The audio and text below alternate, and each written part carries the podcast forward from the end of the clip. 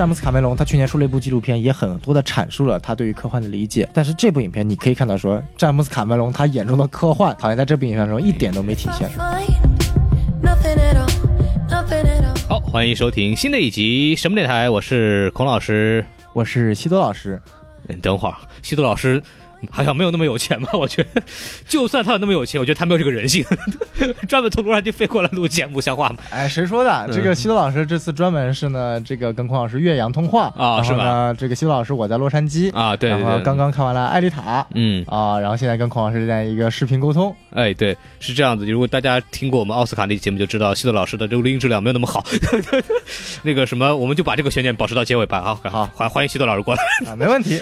什么玩意？啊，好，那我们今天来讲一下什么呢？就是来讲一下最近在国内上映的一部片子，叫《阿丽塔：战斗天使》啊。这个片子呢，特别屌的地方呢，就是它是詹姆斯·卡梅隆号称。花了二十年时间精心筹备的一部片子啊啊！我怎么感觉卡梅隆拍什么片子都是耗时二十多年呢？阿凡达好像也是啊，泰坦尼克号我觉得也差不多是。那个卡梅隆这种人嘛，就是说花钱无度嘛，所以说花了时间也是没有谱的一个人。是对，号称投资界的这么一个噩梦啊。没事，投资界真正的噩梦还是王家卫，詹姆斯卡梅隆还是可以的。詹姆斯卡梅隆起码拍出去以后卖钱是吧？人家全球排名第一、第二的票房，人家都是詹姆斯卡梅隆的呢。好，挺好。那我们来正式开始啊。呃，首先在我们正式开始之前呢，我们。先说一下我们的常规这个流程啊，就我们的微信公众号 S M F M 二零六，哎，那那那那那那零零。好，这个还是非常的清晰啊。朋友我们继续下去说正经的啊。这个今天直接说这个阿丽塔。阿丽塔，我们现在开始之前，先给大家介绍一下这个影片的基本信息。首先是评分啊，这个片子目前为止在二月二十二号上映之后呢，目前为止是在豆瓣上有七点六分啊。虽然说豆瓣的这个分数啊，最近遭到了很多质疑，但是目前为止，我觉得还是国内来说评分相对最客观的这么一个网站了。所以说呢，还是有一定参考价值啊。国内还有一个评分网站也。很客观，你说说。猫眼，算了吧，走吧，算了，去去去去去，好好好，人家战狼可是九点几呢，哦，去去去去，可以可以，猫眼什么不是九点几？你告诉我，地球上最后的夜晚是两点几？啊，好，那就看出来这个我还确实没什么好。好好好说的，这个这个评分标准。好，那个我们再说一个国外的啊，这个烂番茄是。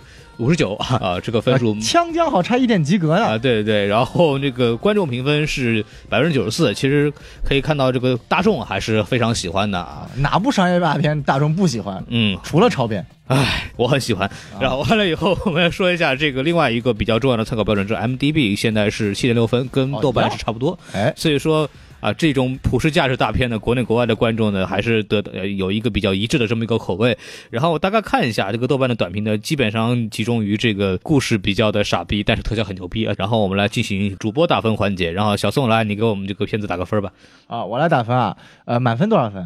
满分就五颗星嘛，对吧？啊，满分五颗星，那我给他一个三点五颗星。哎，好，怎么说呢？因为呃，其实大家已经很明确了嘛，我的观点跟大众也差不多了。就首先我并不是很喜欢这部电影。嗯，因为首先确实期待很很高啊，对詹姆斯卡梅隆这个。虽然说不是导演，也是监制的片子，然后他导演是大名鼎鼎的这个暴力美学的，不能算宗师吧，也是大师的这个罗德里格斯，对，昆汀的好兄弟，嗯。啊，然后呢，我是赶着那天的零点场去看的，我龚老师应该知道，我那天开到十二点的时候，我给你发信息说，哎，快要录节目了，我今天去看这个艾丽塔，嗯，对，然后那时候是我专门挑了零点十五分那一个提前的那个零点场去看，对，然后结果呢，整个影院就我一个人，然后呢，然后我因为我我我我住的比较偏嘛，对对对，你住那地方，哎，我今天在小宋老师家录音，知道。知道吗？喝着开的，快出上海了！我都我他妈快到的时候，突然给我发了个短信说：“江苏移动欢迎您！”我操，神经病！哎，我住的很远啊，然后就那个地方没什么人，然后我去看了两个小时多一点的片子，我觉得比较冗长，然后线太多了，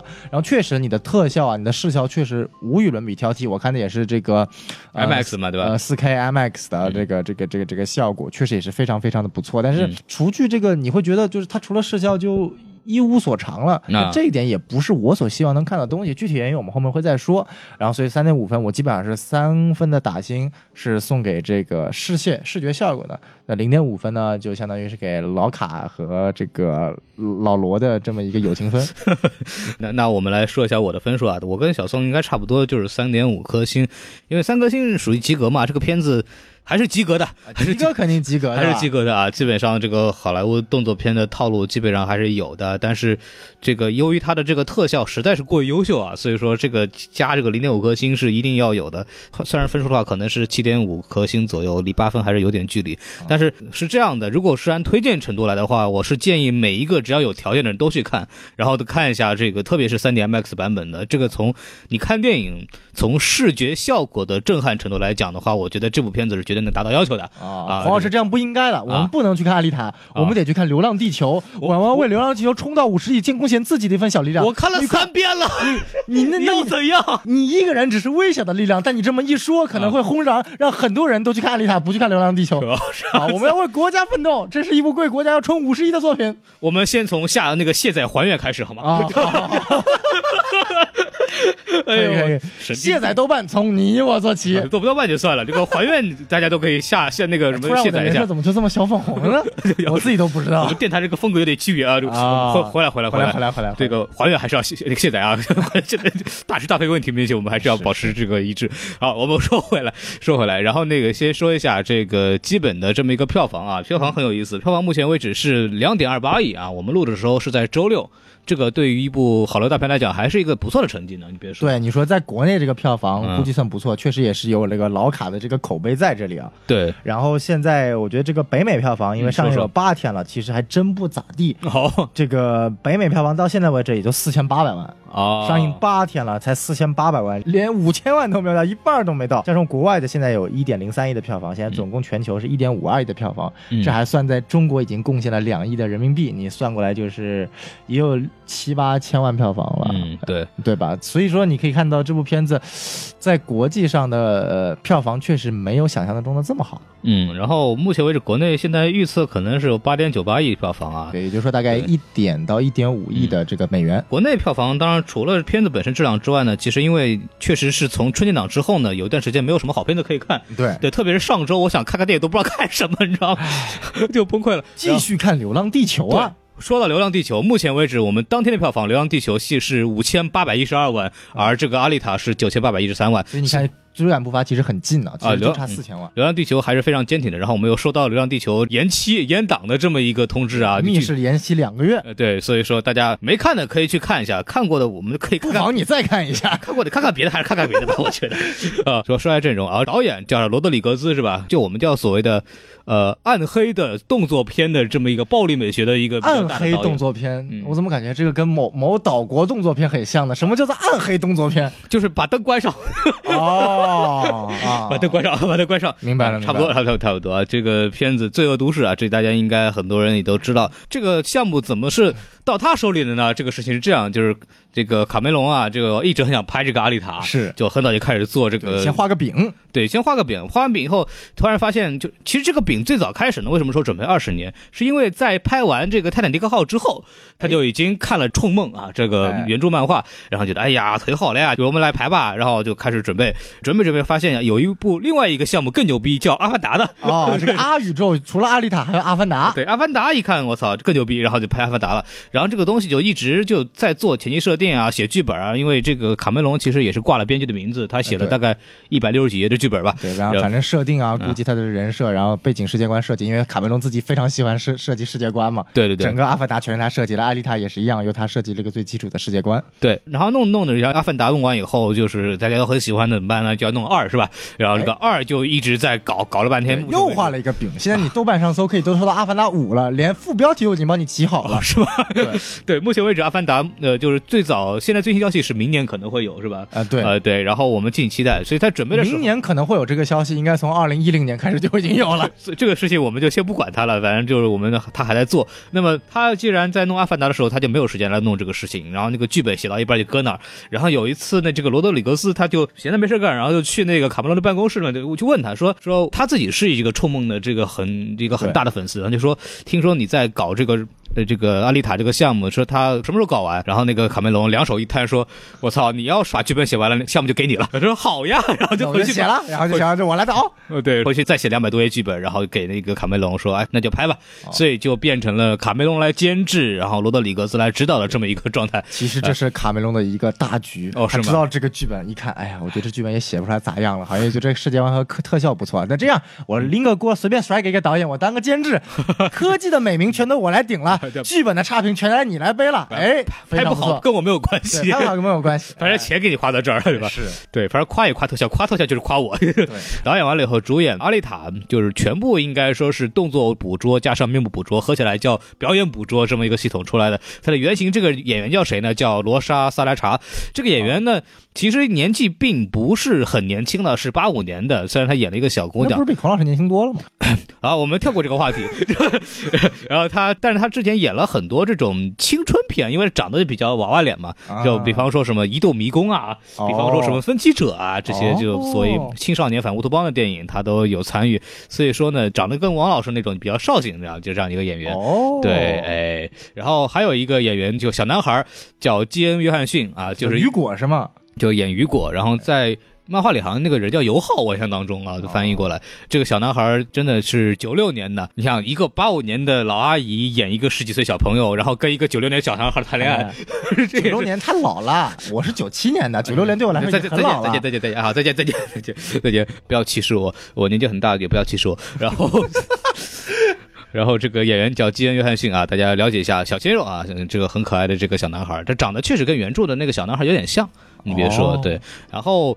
就有一个演员，我要隆重介绍一下，叫詹妮弗·康奈利啊。有一个片子，大家很多人应该看过，叫《美国往事》的啊，那一段惊艳的舞蹈。哎，对，就是这个小姑娘，当时是小姑娘，现在已经是个阿姨了，老大妈。但是真的还是很美，她的那个侧脸，她那个鼻子那块侧脸简直是完美啊。还有吊带袜，对吧？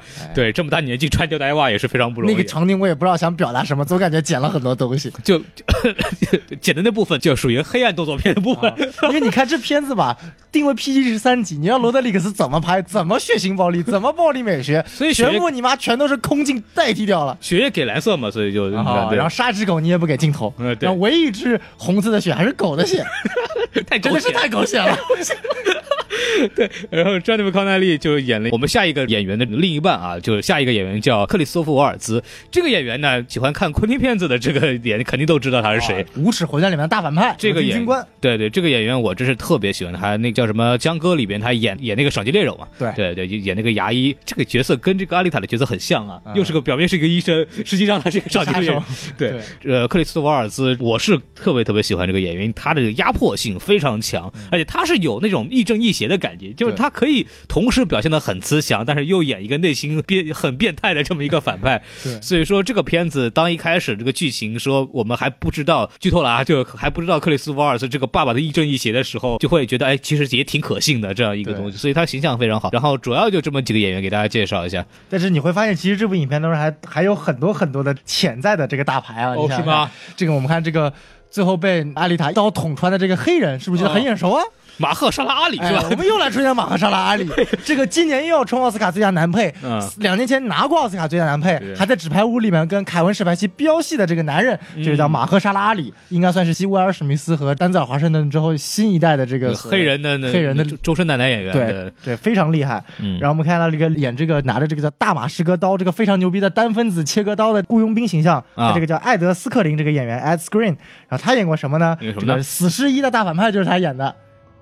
哦，忘了吧？就最后被这个切脸的这个男人，就是在《死侍一》里面演了大反派。就说那么变态那是谁的？就感觉有点像，是不是很很像啊？非常震惊，非常震惊。然后还有演员呢，我们知道大反派就是那个很胖的那个被改造了无数次的呢，那个是罗夏演的，是由《守望者》里面演罗夏的这个演员杰基厄尔哈利演的，看不出来吧？废话，罗夏那个里边他都戴着头罩，所以认不出来啊！你说还有小小分队里面，年轻小分队里面有几个演员啊？啊，那个亚裔小女孩，嗯，这个亚裔女孩呢也很眼熟，叫康纳啊拉纳康多，她演过什么呢？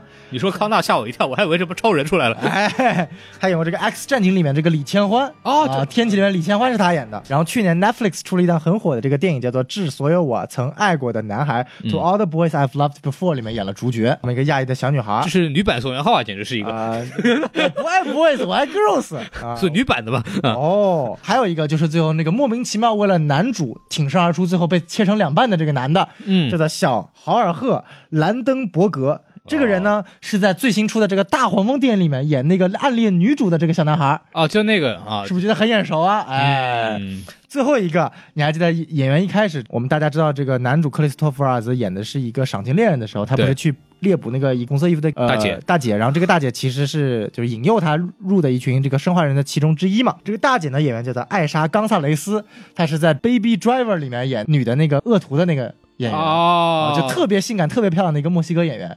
然后他在罗德里格斯监制的这个《杀出个黎明》电视剧版里面演这个蛇蝎美人这个角色。嗯嗯。然后呢，他也被传闻说会在最新的 DCEU 的宇宙里面演猫女。哎，我觉得他可以，他真的很可以，他可以，超漂亮，他可以哦。而且他那个趴在墙上那个动作就哎哎可以，可以。然后最后还有一个演员，嗯，叫米歇尔·罗德里格斯，也就是在《速激》里面演了大男主范迪塞尔女友的，也在这部影片里面有一个小角色，也叫做盖尔达。嗯啊，这是我在演员榜里面搜出来，但我还真不记得盖尔达是哪个角色了。就我记记得也长得特别健壮那个那个女女孩嘛，就是后来失忆了嘛，在那个《速度与激情六》里。对对对，就是就那个他的啊。好，那我演员之后差不多了，以后我们还有一个呢。你好，你不是说最后一个了吗？还有一个就是我们影片当中全程没有说话，哎，但是出现的这个最后一秒出现这个大反派，嗯，由爱德华诺顿饰演。哦，so this guy，就是这个大反派叫什么来着？诺瓦，诺瓦是有这个爱德华诺顿饰演，完全看不出来。曾经的绿巨人啊，你快这么好看啊！然后我们会发现，珍妮弗康纳利在李安的那版绿巨人当中演了绿巨人的老婆。哦吼吼！但是在阿丽塔里边，这个珍妮弗康纳利已经变成器官了呀！啊，全都变成器官了 啊！对，OK。然后我们把演员终于说完了啊，我们来开始说一下这个电影本身。可以看这部影片的投资多大，这么多的，你看一个死侍里面的大反派也算是主角了吧？然后在这影片当中就出演这么一个小配角。哎，罗夏都已经成傀儡了是吧？就所以就没有什么好说的。然后我们来说一下电影主要的内容啊，我们还先从所谓优缺点吧，先从优点开始说吧。然后那个小宋老师开始你的表演。哦，我来说优点啊。啊，对，就首先我觉得第一点呢，它在整个世界观的设定上还是很有意思的，就是它完整体现出了这个所谓的天空城和钢铁城这两个废墟之间的对比。因为这部影片它特别鸡贼的地方就在于，它对于天空城基本上没有任何描写。哦，鸡贼就鸡贼在全都是大家的各种憧憬、期盼，觉得它特别好。然后它唯一有一个，我记得影片当中有一个侧面，就是很远的一个俯视镜头，可以看到天空城，然后是带有蓝色的很高科技光的感觉。对。然后我们知道在原著里面，其实这个上下的对比其实一种非常讽刺的存在啊。但是在这个电影里面具体怎么改我们不知道，但是至少它能够把这种对比体现的很明显，然后我觉得这点还不错。缺点也有，但我们待会再说。优点我可以再说一下，它的技术确实特别高超。嗯，阿丽塔她整一个动作捕捉、面部捕捉这个技术，甚至她身上穿的这身羊毛衫全都是特效制作的。你说他妈 是不是人家有病？这身毛衣你他妈不能就找一件毛衣吗？你非要特效制作的？这个毛衣上面这个毛多难做呀！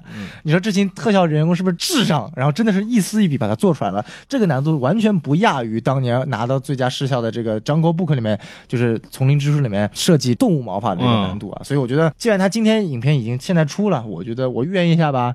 如果不出意外，明年的最佳视效就是他了。这样的话，那么这个女生这个主演是不是只需要录表情？她其实别的事情都不用她看，也要就她身体还要演她这些动作啊。但是她身体上穿的衣服啊，全都是有特效做的啊。然后包括她这身狂战士的衣服，包括她第一套这个衣服，全都是特效做的。你看到，不管是她的特效，就像我上期节目说的，不管你是视效、你的 visual effects，还是你的特效 special effects。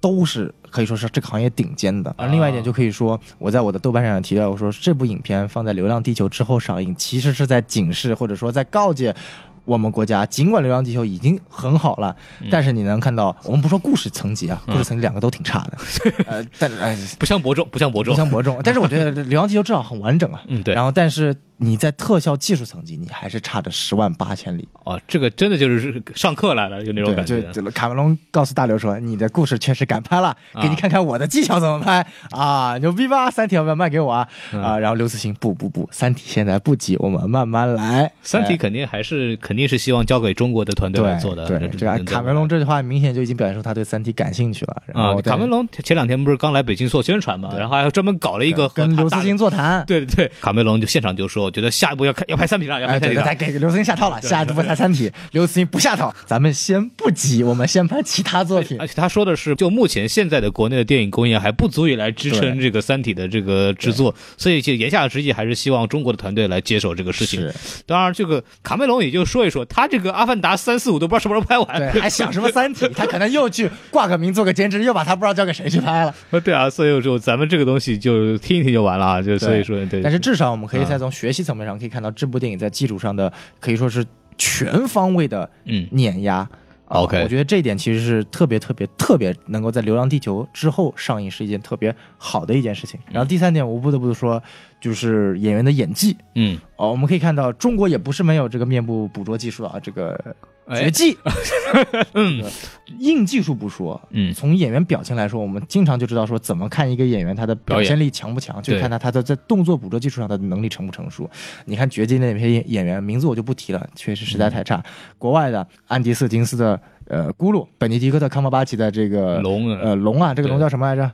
呃，Smog 啊，史毛哥，史毛哥，对。对，然后包括最新的这个凯撒，也是安迪·瑟金斯演的这个《星球崛起》里面的凯撒，然后包括现在有这个小女孩演的这个艾丽塔，这个完全你可以看到，现在的这个艾丽塔技术，因为其他的它只是纯粹的动作捕捉，然后做了一个是个非人的一个面部，对，这部里面是人动作捕捉做人的面部，是直接对标绝技的，嗯，它比绝技强就强在这部影片，它的这个人的面部捕捉其实已经。越过了恐怖谷理论，就我们知道恐怖谷理论就是人的面部像到了一定境界，但是还没有这么像的时候，你会看的特别恐怖，就是你就觉得特别奇怪。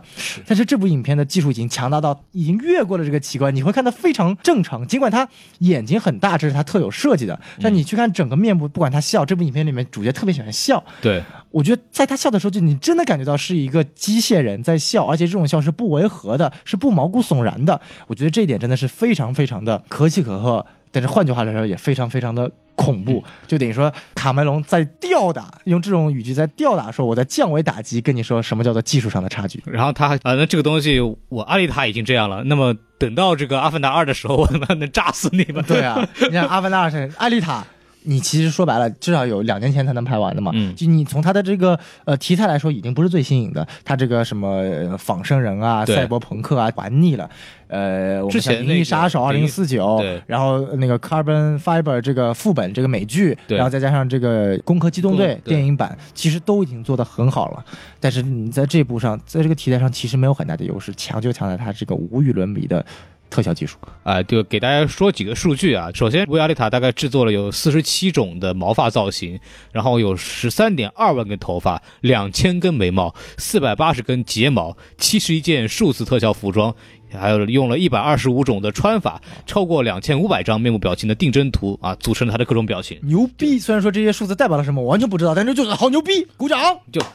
哦，我知道，就大概什么意思呢？就是说这个脸做的确实很细致，因为他这个脸是完全是用电脑做出来的，所以说这个人物海里边还有很多的这个动作镜头。那么在各种动作情况下，这个人物的面部表情和眉毛、头发都是会要微调的，嗯，所以说他就要去做很多很多的这么一个种类来满足他这个人物表情的要求。所以说呢，从这个侧面来说呢，这个确实是非常的优秀。包括刚刚老说这个阿丽塔眼睛实在太大了，他一个眼睛。大概用了九百万的像素。你就像我们一张照片，一般现在也就一千两百多万这样的一个一个东西，所以它就光一只眼睛用了九百万。所以说我为什么推荐大家去看那个 3D IMAX 呢？因为 IMAX 的分辨率是比较高的，你就可以在大屏幕上可以看到画面的细节。它的面部不是那种传统认为的 3D 里边这个人物的那种脸是比较光滑的，或者是他用一些平面的纹理来塑造，它是真的能看到一些脸部的那种坑坑洼洼的那种东西。这个是很接近皮肤了，这个是非常恐怖的。然后这个阿丽塔的。素材量，呃，是《阿凡达》的三倍。啊，所以说大家也可以知道，确实是这么长时间来，这个数据处理的进步非常大，啊，这个是很厉害的。啊。然后你继续说还有什么？我优点不说太多，来说最后一点，就是这部影片相比于原著来说啊，很有很多这个背景知识的扩充，包括把这个艾丽塔设定为这个等于说是火联啊，中文翻译叫火联，对。我也不知道正统翻译叫什么，我们就算火星联邦军里面他的培养出来的一群人才啊，这个在原著里面是没有给艾丽塔这么一个身份设定的，所以说影片等于说你还要三段闪回剧情，然后等于说你在。补足这整个世界观的构架，甚至为之后的续集或者说整个呃可以说是分支支线做了一个补充，就你可以看到，呃，这个世界观被打开了，你不仅仅只是一个在地球上一个天空城和一个废铁城的一个存在，你出现了火星，甚至在月球上打架，这是一个完整的宇宙世界观呢。可以说，卡梅隆又在下步大棋。你怎么知道这个潘多拉星球会不会跟这个世界观是同一个世界观呢？我操！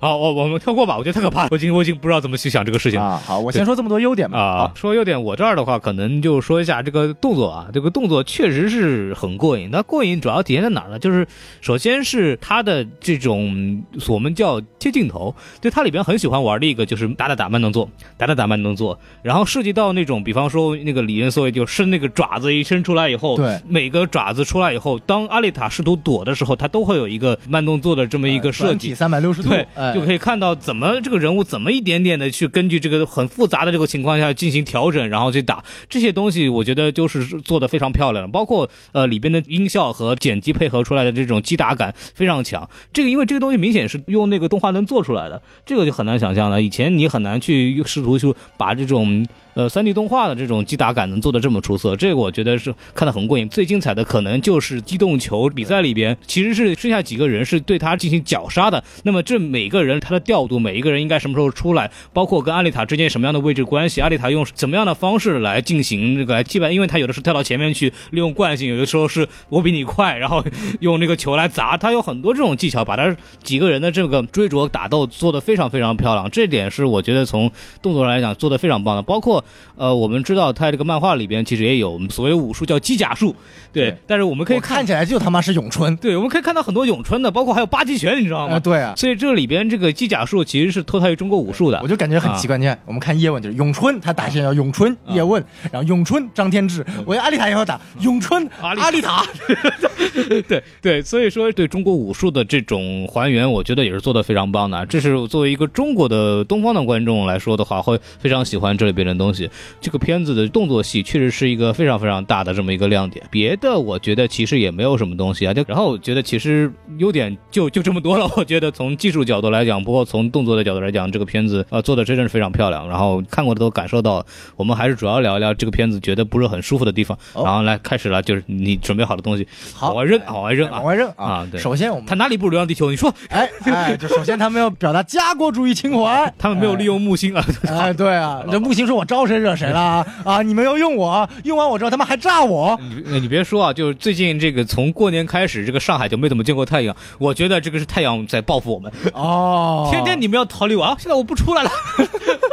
哎，太阳说我招谁惹谁了？哎，说回来这个缺点，哎，我们都说这部影片剧本差，剧本差，它剧本到底差在哪里？差在哪儿呢？就首先这个。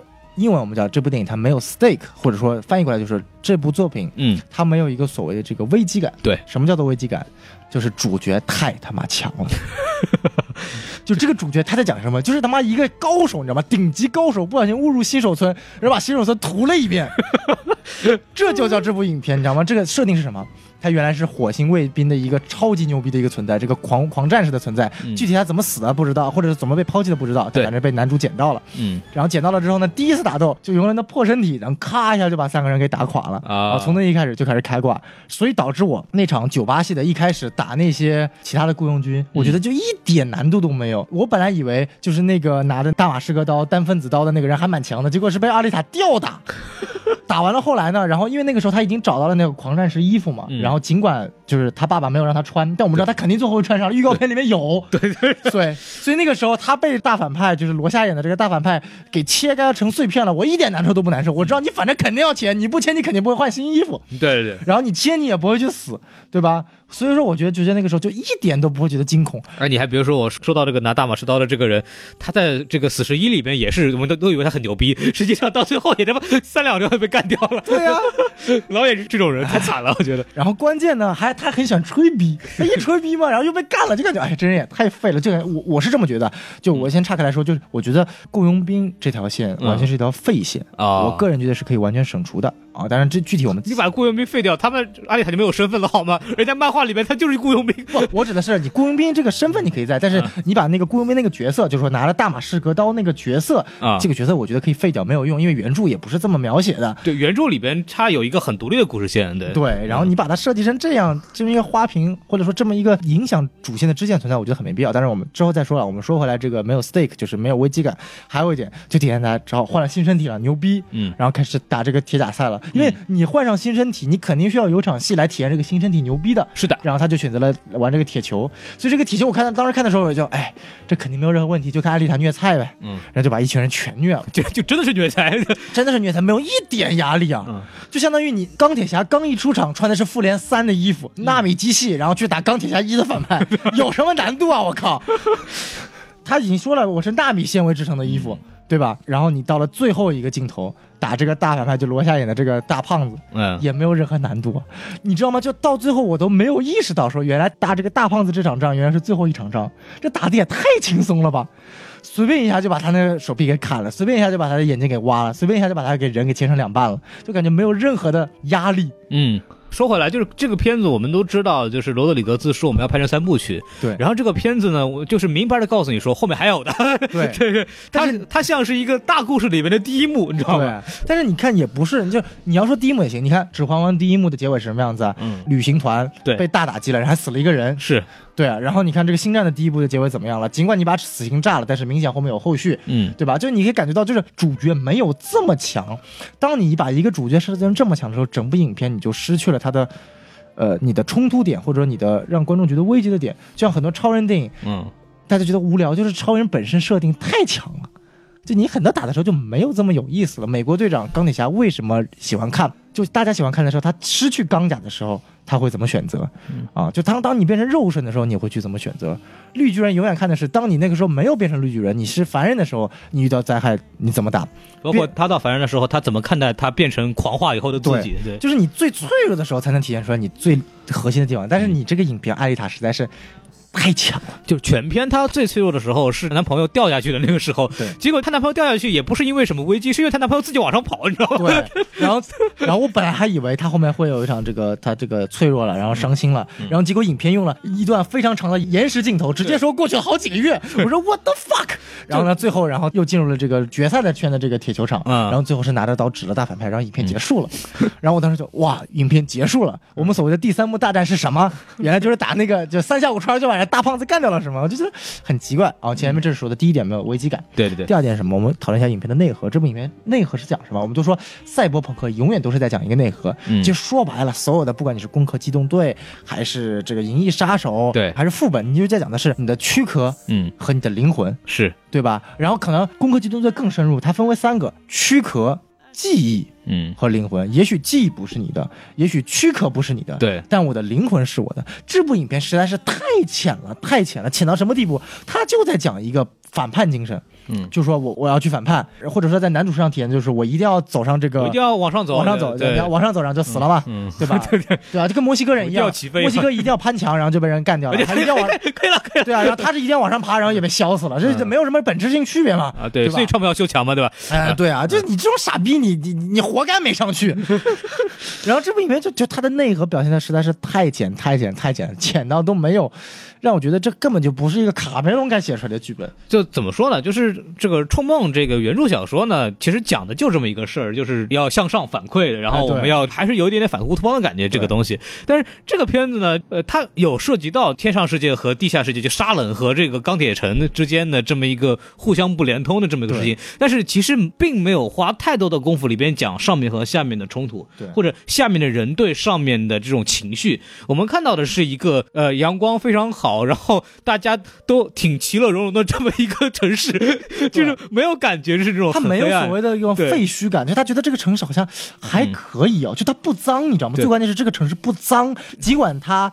旧破，但它不脏，我觉得这点是非常致命的。特别是她那个男朋友带她玩的时候，感觉特别温馨的一个城市。啊，呃，可能这是为了 PG 十三吧，就你整体没有体验的这么脏。但是你你要想，你一个下端的城市都没有这么脏，你怎么去反馈体验出上面城市的好？我还以为就是这个城市应该是一个什么就未来版的高谭市，你知道吗？对，应该是那种感觉。结果发现这个城市好好清闲啊！对，就感觉这个城市特别特别开心。只有一幕是在晚上，就是有一幕那个有一个女的不是被杀了，就是对那一幕有一点点那种脏的暗的感觉，但再也没有把那个女的杀掉的话，其实好像也没有交代到底是谁干的，是吗？呃，说白了就是那个拿镰刀的那个那个女的嘛，就是告诉你这个地方有一群被通缉的人啊，就就那几个人，对对。其实其实想告诉你的意思就是想误导观众，认为觉得是女主的爸爸杀的，对对对对对，对吧？但是你去看就很没意思。然后关键点第三点。就是可惜的在于，影片其实都已经给你点到了很多很多特别好的点，你自己影片没有挖。什么点？第一点，你想看阿丽塔的设定什么？是一个火星的一个相当于一个雇佣兵的存在，他天生是为了杀戮而创造的。所以他影片中有个核心的，或者说我该认为他有个核心的冲突点是，他怎么样去抑制他这个想要去杀戮的天性，以及他这个所谓的现在被改造这个阳光的个性之间的一个冲突。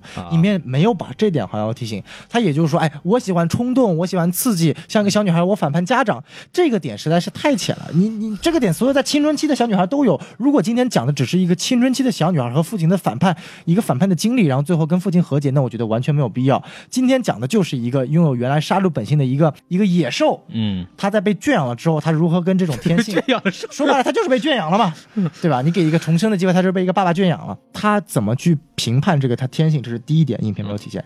第二点，对，也很好。影片中已经很明确说了，它是来自于火星的。嗯，火星和地球是有一场大战的。火星人是天生仇视地球人，地球人也天生仇视火星人的。我来补充一下，它不是说来自于火星，而是说在那个设定里边啊，这个地球后来搬到其他的行星上面去了。哎，有的在土星，有的在火星。然后呢，土星和火星之间打了一架，然后打完以后呢，就过了三百年，现在就这么一个状态。对。然后天上的文明呢，除了这个沙冷城之外呢，已经全部消失了。对啊，就所以我的意思就是说，他等于说艾丽塔的这个身份。设定和整个钢铁城的身份设定是两个，其实是一个敌对。对，它是敌对关系，关键这个。但是影片中根本就没有怎么体现出这两个人敌对。阿丽塔没有受到仇视，没有受到歧视，或者说我们所谓仅仅的歧视，就是这个小黑哥不是特别喜欢他。对。然后那个小女孩说了：“说这他妈都三百年了，你还记得啥呀？”这是简简单单就这么一句话。我觉得这句话其实是非常非常不负责任的。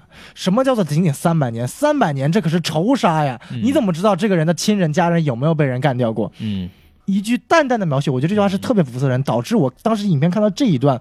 我其实非常难受的，这是一个多么好可以营造冲突的点。我不知道第二部、第三部会不会描写，但如果你用这么一件简简单单说三百年都过去了，谁管这个？大家都往前发展了，这跟现在说抗日战争都过去八十多年了，谁还仇视日本人？你这是封建化，这有什么区别？这是一个完全不可取的价值观。我如果我们不从价值观来讨论，我们从剧情来讨论，这是一个非常没有深挖剧情的点。首先，我也不提倡，就这过了几百年，我们还要仇视另外一个民族，倒也没有必要。不是说仇视，但是他提倡的是你要去。淡忘，或者说你要去遗忘这种，这种也不应该遗忘。对啊，因为影片中他跟你说的，这都三百年了，谁还记得？就他已经明确的告诉你说这件事情该被遗忘，嗯，对吧？这我觉得这也是一个不可取的价值观。这是第四点。然后我有那么多，我再说最后一点吧。啊，你再说。嗯，这个最后一点，也就是说，应该怎么说呢？就是说，这个小黑孩，嗯，他到底为什么在那最后一刻他会选择去帮这个男主，然后自己被一刀砍了？我实在是没有看得懂。他们两个人前面明显在吵，而且是那种意识形态上的吵。小黑孩觉得说我要继续干，你既然就是被那小小女孩蒙住了，所以才不想干。对。然后小男孩说：“我得到了救赎，我不能干在这错心事了。”然后谈到一半，这个杀手过来杀他了，然后要把他干死了。小黑孩突然良心觉醒，帮了他一把，然后被砍成两半了。要我看，我要是小孩，我才不帮，我直接逃命了。为啥要帮啊？我看不懂啊。这个这个。感觉就是人物关系潦草吧，对吧？就是你要展现救赎，他救赎在什么地方？你要展现和解，他和解在什么地方？这个小黑孩，就我说这个影片它的点太多了，有这个小黑孩这一帮点没有没有描写清楚，小黑孩就这么死了。嗯，这个小那个亚裔小女孩也没有去阐述她的更多的一些内容。然后你雇佣军这帮点，他到了最后也就是被砍了半边脸，这当然是符合原著啊，但是在这个影片当中没有任何的实质性的价值体现。也许你是为后面几部安排，但是这一部来说是非常的垃圾的。然后你主线贯穿着这个这个阿丽塔在反抗。或者说准备去打这个大 boss 的这么一个点，就整体来说，它的点太多了，而且到最后又没有很好的融合，就其实有点犯像《呃神奇动物在哪里》第二部的这个毛病。啊。总体来说，我先说这么五点。然后我要说的话，其实作为一个补充吧，就是它里边有很多的剧情点有问题，就这个片子会莫名其妙。就比方说，首先这个克里斯·瓦尔斯演的这个父亲对所谓义肢的这个态度，我们一开始知道就是他的这个设定啊，当然这个漫画里边是没有他那个女儿的。这个里边有一个设定，就是说他有一个女儿，之前是被有义肢的就那个机动球的队员给杀掉了。他等于说是对机动球是有一个有仇视的，没错。然后完了以后呢，找了这个小姑娘，OK，他跟这个小姑娘之间有一个父女情的这么个延续，这个是电影改编的好的地方。对，因为因为原著里边这个阿丽塔和她的这个父亲，所谓的这个父亲之间其实没有那么明确的父女关系，其实甚至还有一点点所谓的爱情在里头。对，这个 不讲了，这个不讲了。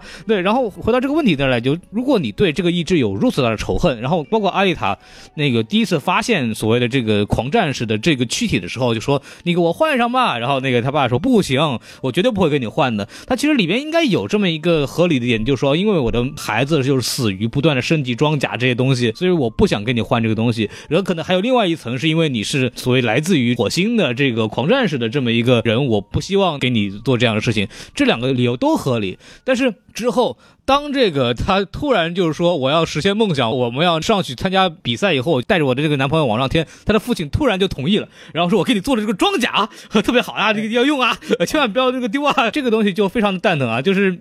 中间没有任何的感情的什么描述，包括他的父亲也没有任何的情感上的这种波动，来让他突然对这个东西有一百八十度的转变。这个事情是编剧上非常潦草。当然，如果我们往深里挖，是不是有可能就是我们把这个片子如果理解成一个少女成长、找到自我的这个故事线来讲的话，OK，那么我作为父亲，我意识到你是一个天生是一个喜爱战斗的这么一个人，那么我尊重你的意愿。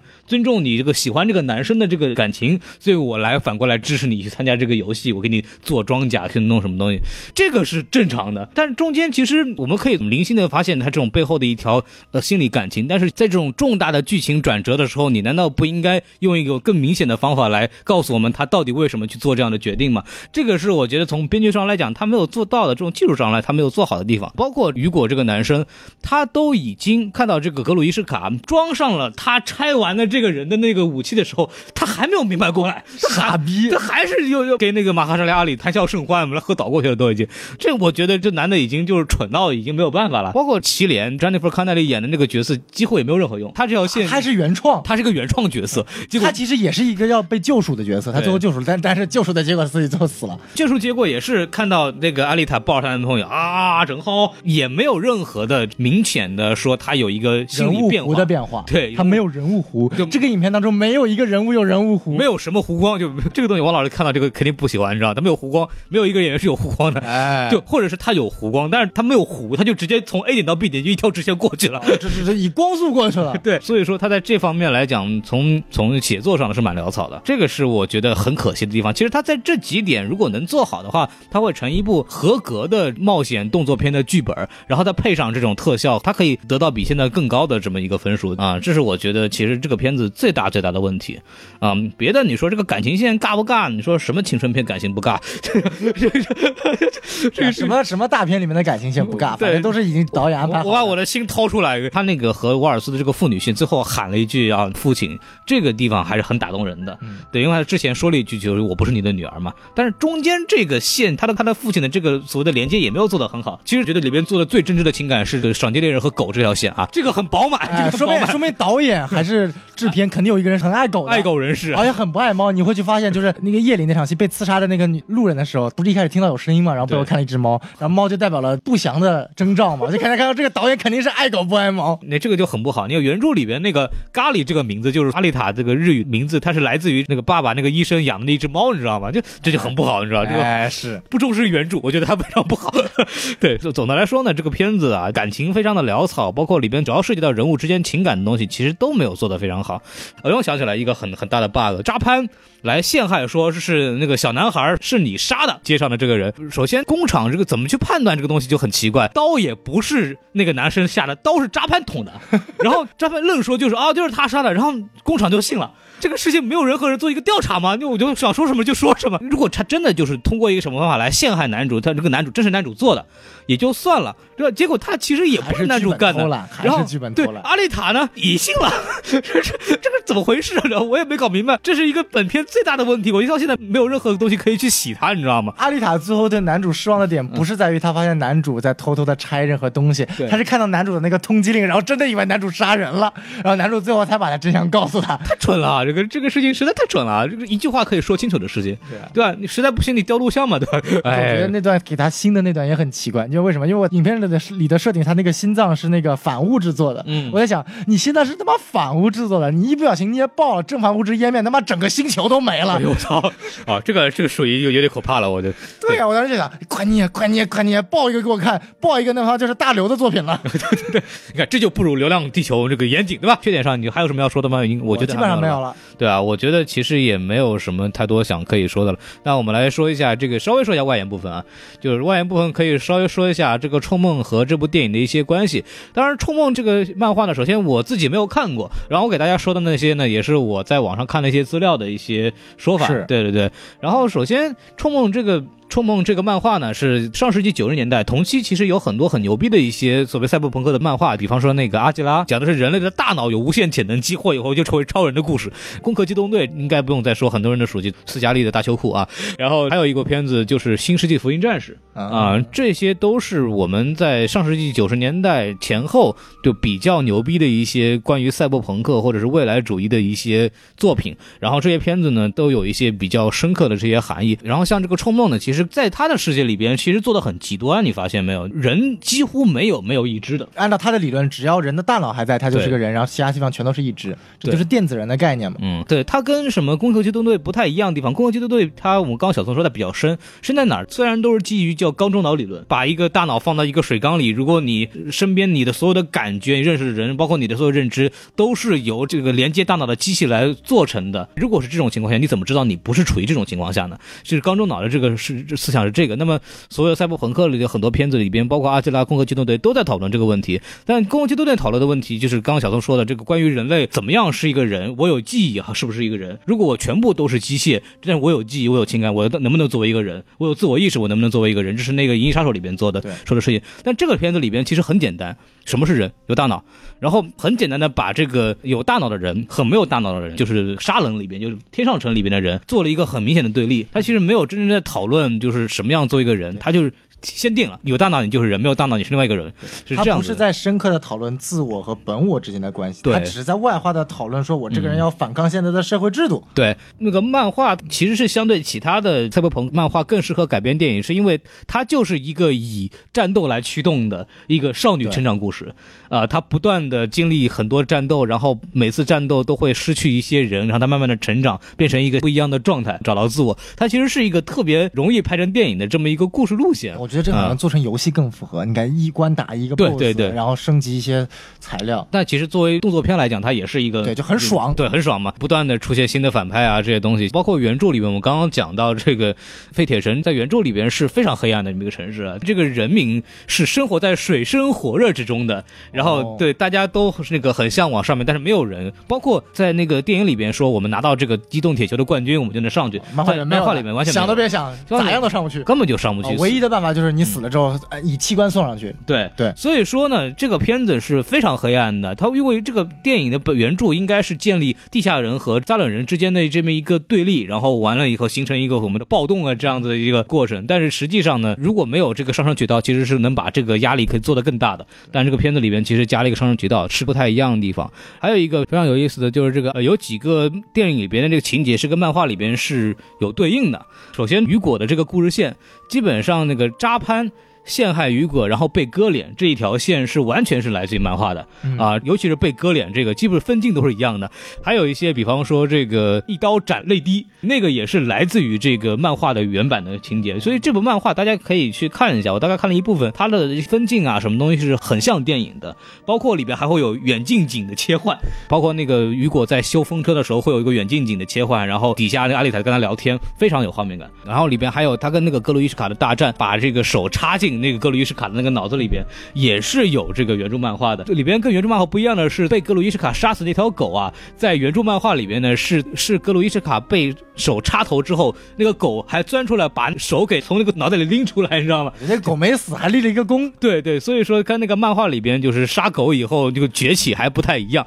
然后包括雨果的死，就从到天上沉，然后手断掉以后往下跌，连分镜都是一样的。从还原漫画的这个人设，包括一些情节上来讲，这部电影其实做的还是非常的这个严谨的。和那个漫画没有关系的里面还有一点就是那个诺瓦，诺瓦在这个漫画里边不是天上城的这么一个居民，他就是个地下人，从上面贬下来的地下人，就跟那个呃女主的爸爸的身份差不多，就贬下来的。对，我来自于上天啊，对对，天蓬元帅嘛，下凡了。嚯，对他跟这个原著里边还是有所区别的啊，包括原基连那个角色，漫画里边也是没有的。还有一个就是那个《冲梦》里边关于阿丽塔的设定，电影里边我们可以看到他说是我是狂战士的一员嘛，对吧？我我是来攻击这个沙冷城的时候掉下来的。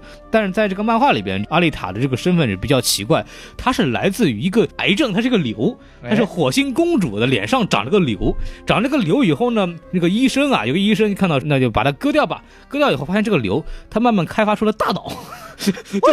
就就刘就双双脚离地了，然后就聪明的智慧占领高地了，然后他就发明这个大脑。双脚离地了，他发现一个大脑以后呢，发现哎，他还有自我意识，然后一看，我操，不得了，医学上的奇迹啊！那怎么办呢？就给你弄个躯体吧，真的就给他安上了一个躯体。你作为一个牛是吧？你你得做点事情，然后就把他送到一个叫机甲谷的这么一个地方去学习，就学这个叫机甲术。对这个机甲术哪里来的呢？这个在电影里面没有太讲。那机甲术最早呢，设定它就是来自于什么中国的太极啊、咏春啊这些中国传统武术。然后完了以后再融合了一些呃日本日本空手道的一些东西。然后慢慢的是在这个当年的这个天上战争的时候，有一个传奇武术家使用了这项技术。这项技术它没有名字，没有名字的掌法从天而降，然后然后杀遍天下无敌手。后来他的徒弟。跟他学习学完以后叫机甲术，是有这么一个设定，所以他确实好中二啊，特别二。阿丽塔呢，其实是在那个机甲谷，就是培训学校里面学完这个武术，然后成为了一个雇佣兵。他在成为雇佣兵以后呢，就有一次他受到土星这个人民的这个雇佣啊，哦，不是木星了，不是木星，木星上没有人，因为它是气体嘛，啊，对，然后说到土星，木星有引力啊，啊，我们不要再说这个事情了，我们为什么还在去聊这个事情？啊，这个木星啊，木星，土星。土星啊，土星这个人呢，就雇佣他说啊，我们搞一个什么大策反案件啊，搞完大事情以后，那个火星上死了几十万人，然后呢，他就然后就只剩下一个人，叫做火星猎人 啊，不不，嘿，创造成 DC 上去了啊，然后就剩一个人，看种土豆了，也不是他，不是种土豆，把这个阿丽塔就给逮起来说啊，你这个叛国罪啊，你你作为一个火星人吧，你是个火星的流，你这个叛国罪怎么办呢？就把你从这个火星上往下扔。那是他妈怎么扔的？他这个里面设定，这个火星下面就是那个沙冷城，沙冷城下面就往下扔嘛，就扔扔扔完以后呢，扔的时候发现那个躯体，因为是这个火星技术做完以后，它就大气层就烧掉了嘛，就跟那个陨石是一样的。但是因为它是个瘤，它是个瘤呢，它里大脑的这个密度啊，跟这个正常人普通人是不一样的，它就会有一种胶质状，这个胶质状呢又能保护这个大脑在那种情况下进入一个冬眠状态。好你妈恶心啊！所以说。掉下来的那个东西，那个脑袋大脑是完好的，这一定是某种隐喻，但我现在不知道是什么隐喻，就反正蛮奇怪的这么一个东西，然后才有漫画里边就医生把它捡起来说，哇，这是个脑袋，然后就就把它带回去，然后做成这个阿丽塔现在这个样子。所以说阿丽塔本身跟这个什么狂战士是没有关系的，因为到原著里边还有一个大事件，就是狂战士来席卷这个钢铁城，然后大家都把这个责任就怪在阿丽塔身上，因为你这么牛逼，所以你吸引的人这么牛逼，然后你把我们全毁。这不是标准的一个超级英雄的一个悖论吗？就是因为先有超级英雄才会诞生恶棍，还是先有恶棍才会诞生超级英雄？对，然后就因为这个原因，后来阿丽塔远走他乡，进入了这个第四卷，这是后面进入了那个新篇章了。这是漫画原著的事情，所以说电影跟漫画里边有很多有有是的，有不是的各种各样的设定的区别，所以我们看之后会有什么样的这个发展吧。然后小宋老师你要说啥？我觉得没什么具体要说的了啊，就你已经把这个整个电影的原著已经讲的特别清楚了啊。反正我其实想讨论一个特别有意思的点，就是说说我阿基拉不大清楚啊，然后阿丽塔。和《攻壳机动队》他们都是日漫赛博朋克的代表作吧？对对，很有意思。《攻壳机动队》也就前年被改编成电影，斯嘉丽·约翰逊主演，然后有很大的冲动，说这是好莱坞把这个所有的人白化了。但你想，为什么？哎，阿丽塔同样是日本的，同样是赛博朋克，同样是大女主，今天。卡梅隆监制一个罗德里格斯拍这么一个作品，就没有人骂他说他是好莱坞白话呢？我觉得跟演员有关系吧。斯嘉丽约翰逊作为这么大的一个演员，然后他的影响力肯定是不一样的。对啊，然后而且这个《攻壳机动队》就是用的斯嘉丽约翰逊的形象。但是这个片子不一样，这个片子他是完全做了一个人出来，就是你也不好说 他是他是哪个民族的，你知道吗？就你也看不太出来是哪个民族的。虽然他原来的这个原型可能是用了一个美国演员，那完了以后我做出来一个全新的人类形象，你能说什么？但他整个设定就是全都外国人。你想《攻壳机动队》电影版，至少有一点好，他是请了日本人过来演了一个日本角色，相当于致敬嘛。你他妈这部《阿丽塔》里面全都是外国人，一点日本人都元素都没有。所以我觉得关键元素还是在于阿丽塔根本不知名。说白了，除了那些硬核漫画粉。在这个部电影出来之前，谁他妈知道《虫梦》这部？对，一般来说很很少有人知道《虫梦》。大家都知道《攻壳机动队》，因为它实在是太火了，它就启发了很多很多像《黑客帝国》嗯这些片子。但是《虫梦》真的是没有什么知名度，所以说这点客观反映了其实白不白话根本不是关键因素，关键因素在这个影片出不出名。你是出名了，什么他妈都能惹出来事情。我的看法还是觉得阿丽塔本身这个形象它非常模糊。就你很难说他这是个哪人，你知道吗？就长得那么奇怪，你他是地球人，我才不信呢！我操，就眼睛这么大，这个形象主要是比较的模糊。当然，这个争议的来源可能还是来自于一个东西火不火嘛。他肯定没有火就无所谓。不了解这个东西，自然不会骂。他也也无所谓这个事情。对，当然了，那个什么漫画里边其实也没有特别的明确这个亚洲元素，对他没有很明确的亚洲元素，就除了这个动作之外。所以想想看，我们要是《三体》被别人拍过去，不知道拍成什么样子了。我们这个重要的历史事件引发了《三体》的这个东西，你说放到国外怎么拍？但是放到国内就。拍不了啊，啊，那不一定啊，我们可以通过侧面拍嘛。你不要什么弄成什么篆体字啊，然后弄到什么符上面去。是是是是是，牛逼，神经病吧，我操！哎，山楂树之恋他都能拍出来，这个还有什么拍不出来？那那个一秒钟，他就现在就就挂掉了。那个是张艺谋自己脑子作死。这个我们期待以后吧，这个我们也没什么好说的。哎，是对这个片子我们其实讲的差不多了。然后小宋老师，你还有什么想说的？哦，是这样，就是咱们最后来聊一聊关于这个《阿丽塔》和《攻壳机动队》嘛，大家都是两部日漫改编成真人电影的，被美国改编成真人电影的这么一个典范了啊。对，《攻壳机动队》当时上的时候被人很多人骂，当然第一点是因为他这个洗白他这个角色，然后第二点确实你包括整体特效，然后你的剧情也很差，说白了。但是至少我觉得有一点，《攻壳机动队》尽管它剧情不是很好，但它至少点到了关于它躯体。灵魂，嗯，记忆，他这个深刻的这个自我和本我的一个区别，他在讨论说什么是我，嗯，就我思我是谁？对啊，这个哲学三大问嘛，我是谁，我来自哪，我要去哪儿，嗯，唐僧最好回答了嘛，但是攻壳机动的这个素子就不能回答了。对，对于每一个大学校园，在国内念大学的孩子来说，应该也能回答。啊，是，对对对，看门大爷的三三连问嘛，人生三连问嘛，哎，对，你是谁？你要去哪儿？从哪儿来？对，哎，但是你说你放在这个阿丽塔身上，全篇你说他在搞自己从哪来吗？好像也在搞三段闪回，你会发现这个影片的故事推进是他妈。三段闪回推进的，啊，这是闪回是突然来了一个闪回，然后突然就懂了，然后故事突然就推进了，哎，就是很莫名其妙，这是我也特别讨厌的一点。然后第二点，他有说要去哪儿吗？好像也没说啊，就是最后你说要去哪儿吧，也说了，最后持刀，我要去干掉你，啊，具体是为了什么呢？仅仅是因为你男朋友死了。对，你你没有真正驱动于内心的自我力量。我们好像又说回到缺点了，但是我就说现在在对比嘛，对，然后然后你再说，呃，我是谁？嗯，我从哪儿来？我我我要去哪儿？他都有体现，但是真的体现的挺挺差的，所以他没有这个中间所谓地下人民和地上人民之间的这个互动啊，就是导致于我拿刀指着你的时候，就显得特别的个人情绪，就是我完全是为了我男朋友来指着你，而不是为了我下面的人名。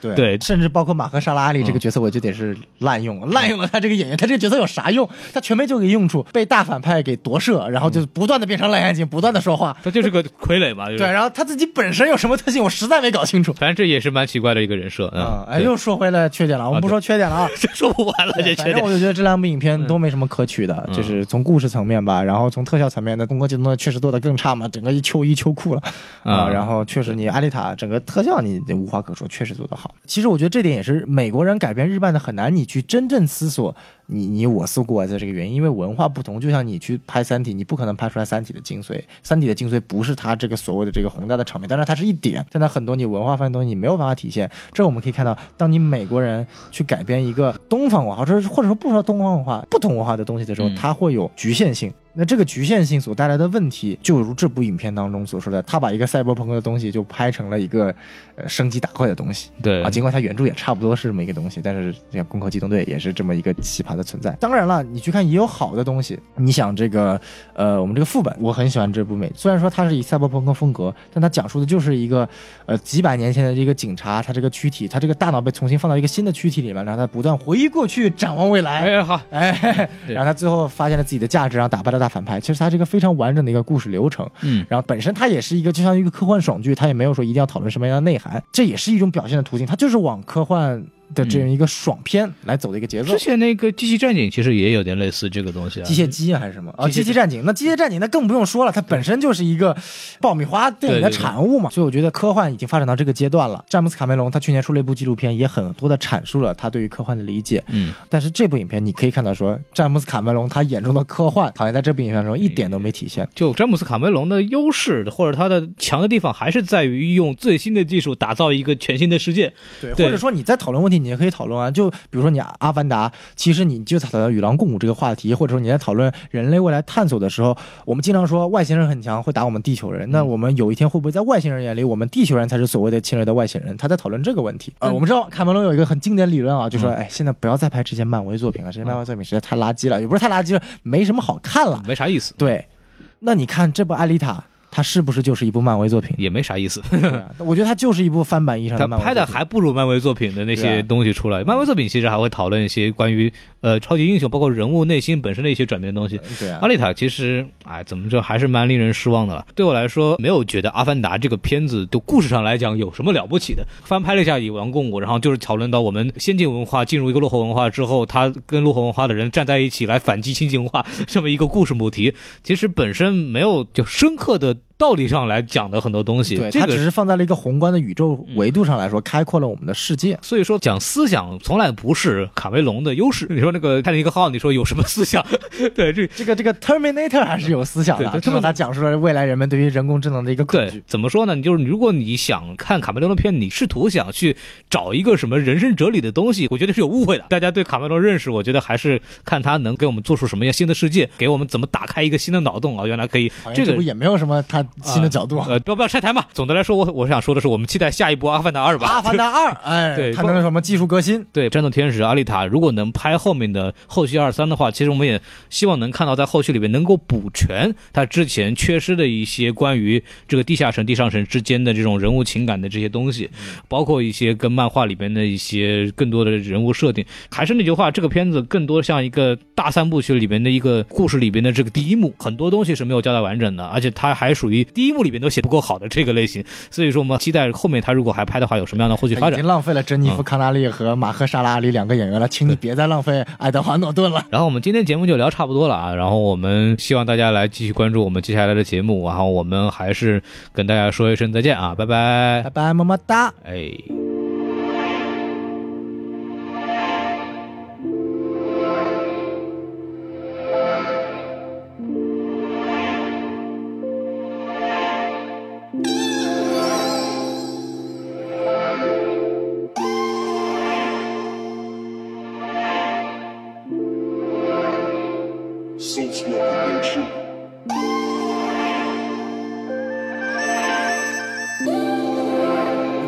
Ué.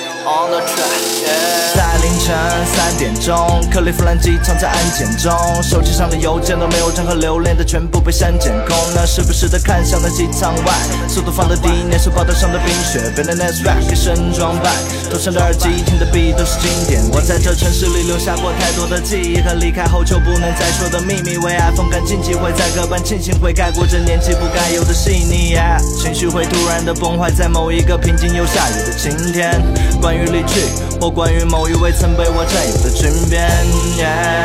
凌晨五点航班带上一切，然后慢慢升空。慢慢升空，也把那些经历过的患难挣脱。空荡的街区像弥漫迭起，下一场阔别冬雨，打在了里坚强城市我写的。也许会让我泪目，让我去遗忘，或让我去对付。尴尬的岁数常常会坠入时间的陷阱，它刺痛我泪部，像一个城市里迷失的背包客，用纸笔书写段过往的云烟，从坏蛋球场的中心飞过，那来往的车辆依旧没有停歇。像一幅画卷的城市，慢慢升空，也许我从没来过。让灵感乍现的文字，慢慢失控，带走了错乱的我。熟悉的味道在心内风里围绕，最后的冬天就让我一个人睡着。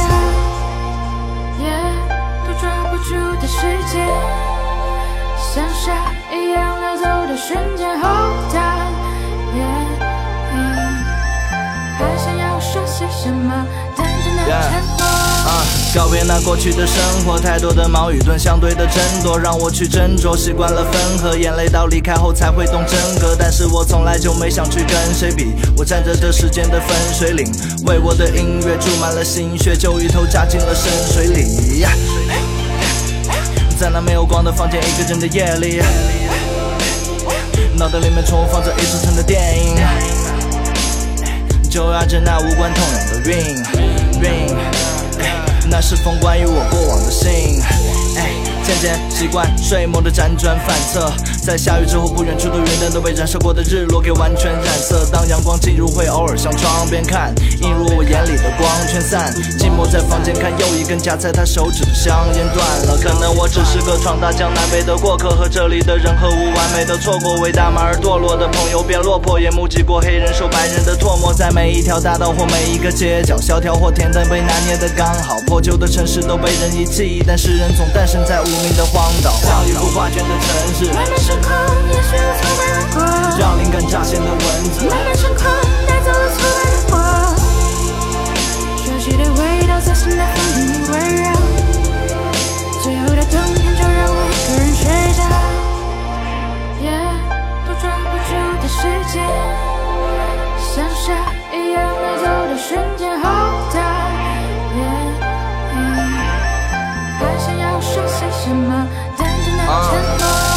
shout out to my homie William. Shout out to Joanna and Kaylan Lane. Shout out to Kevlar Cleveland. Every can feel it had turned me a man. Shout out to every single one. Shout out to time to go. Hating, I leave it, I loving, I appreciate. I will be rhyming the world. Rhyming the world.